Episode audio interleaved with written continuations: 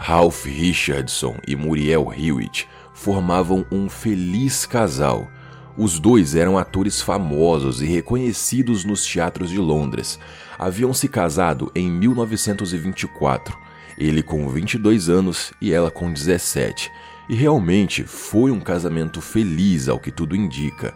Mas apenas durante três anos. Em meados de 1927, Muriel começou a se queixar de fortes dores de cabeça, irritação na garganta, tinha alguns momentos de febre e depois começou a se sentir sonolenta o dia todo, todos os dias, até que ela começou a ser vencida por esse sono. Dormia 15, 18 horas seguidas. Depois passou a dormir por três dias seguidos e só acordava com muita dificuldade por outras pessoas. E acordada era só comer, usar o banheiro e tomar um banho para dormir mais pelos próximos dias. O que deixou não apenas o médico de Muriel em Londres muito intrigado, mas os outros médicos do mundo inteiro é que essa doença era considerada uma doença muito rara mas por algum motivo, nessa época, a doença do sono, de uma vez só ao redor do mundo, afetou mais de um milhão de pessoas. Senhoras e senhores, eu sou o Dead Jack e espero que esteja tudo bem com cada um de vocês.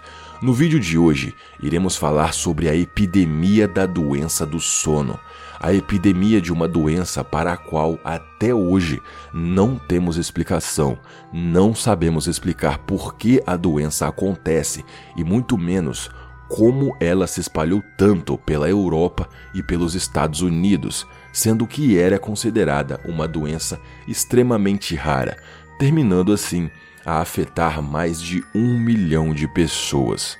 O caso de Muriel aconteceu em 1927, só que toda essa epidemia começou de verdade em 1915. Em 1915, a Primeira Guerra Mundial estava a todo vapor.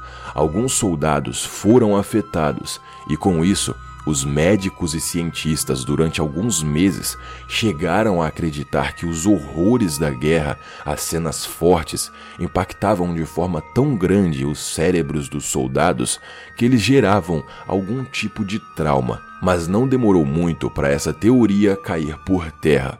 Logo, camponeses isolados disso tudo também começaram a dormir e não despertar mais e mesmo muitos anos depois da guerra acabar, pessoas que não tiveram muito contato com ela ainda geravam os sintomas. A doença do sono se tornou um problema grave no mundo todo, principalmente na Europa e nos Estados Unidos, e assim finalmente recebeu um nome científico e os estudos começaram a ser feitos. A popularmente conhecida como doença do sono recebeu o nome de encefalite letárgica. Haviam tantas pessoas sofrendo por isso que alguns hospitais começaram a se adaptar para receber apenas esse tipo de paciente. Imagino que vocês devam estar se perguntando o que aconteceu, afinal de contas, com a Muriel. É simples. Ela passou o resto da vida dormindo.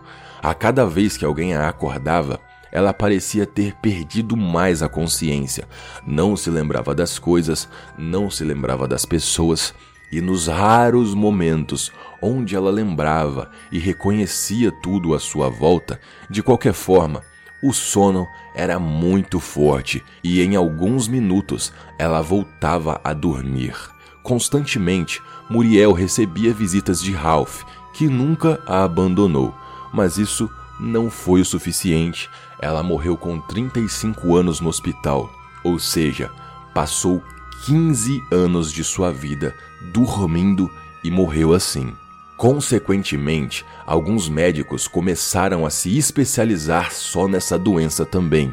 É o caso de Konstantin von Economo, por mais que a causa dessa doença e dessa epidemia nunca tenha sido descoberta, esse médico foi o responsável por fazer observações bem interessantes e importantes. tanto que a doença recebeu um terceiro nome, digamos assim. Ela também é conhecida como Síndrome de von Economo. Von Economo, em seus estudos e descrições, observou que a doença parecia ter estágios, evoluía aos poucos. Os primeiros sintomas eram coisas mais simples, como dor de cabeça, irritação na garganta, febre ou visão embaçada. Depois, a pessoa podia apresentar diversos sintomas diferentes e isso iria variar muito entre cada indivíduo. Perda da capacidade de falar, paralisação de algumas partes do corpo, delírios e alucinações, surtos de sonambulismo e até mesmo psicose. Por fim, finalmente vinha o sono, um sono incontrolável que levava a uma espécie de letargia sem fim. A pessoa dormia e não acordava para responder às outras necessidades do corpo, como se alimentar, por exemplo. E sim, é isso mesmo que vocês entenderam. Se ninguém desse um jeito de acordar essa pessoa, ela simplesmente iria dormir até a morte. A epidemia dessa doença durou cerca de 11 anos. Durante esses 11 anos, os médicos do mundo todo tentaram obter respostas, causas, curas, mas não obtiveram nenhum sucesso, nenhuma resposta concreta. E assim como a epidemia do sono surgiu de repente, ela desapareceu de repente. Algumas pessoas foram acordando aos poucos com o decorrer dos anos e as outras simplesmente dormiram mesmo, até a morte. A doença voltou a ser rara, ou seja, existem apenas hoje em dia poucos casos dispersos pelo mundo. Os médicos e cientistas têm várias teorias. Alguns afirmam que uma bactéria que inflama a garganta de um ser humano desperta no nosso corpo uma reação de defesa que acaba nos sabotando em vez de nos proteger. Outros afirmam que de alguma forma a guerra, seus traumas e suas heranças despertaram no mundo naquela época, mais uma vez de alguma forma, essa epidemia. Mas como eu disse, tudo isso são só teorias, e outros preferem não dar nenhuma resposta antecipada. E resumindo e encerrando o nosso vídeo, uma epidemia da doença do sono se espalhou ao redor do mundo entre 1915 e 1926. Entre as mais de um milhão de pessoas que foram afetadas, cerca da metade delas acabaram dormindo até a morte. E até hoje, não só a doença não tem explicação, como também a origem da epidemia. E por isso, talvez a epidemia da doença do sono seja um dos maiores mistérios que a humanidade possui. É isso, senhoras e senhores. Eu espero que vocês tenham gostado do vídeo e se você gosta do conteúdo aqui do canal, dá uma olhada na minha campanha do Apoia-se.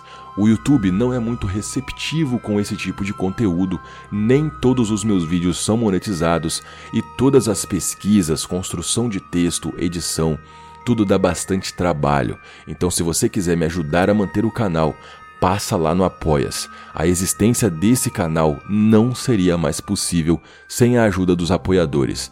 E de quebra, você ainda participa do nosso grupo no WhatsApp. Valeu, muito obrigado, até o próximo vídeo e fui.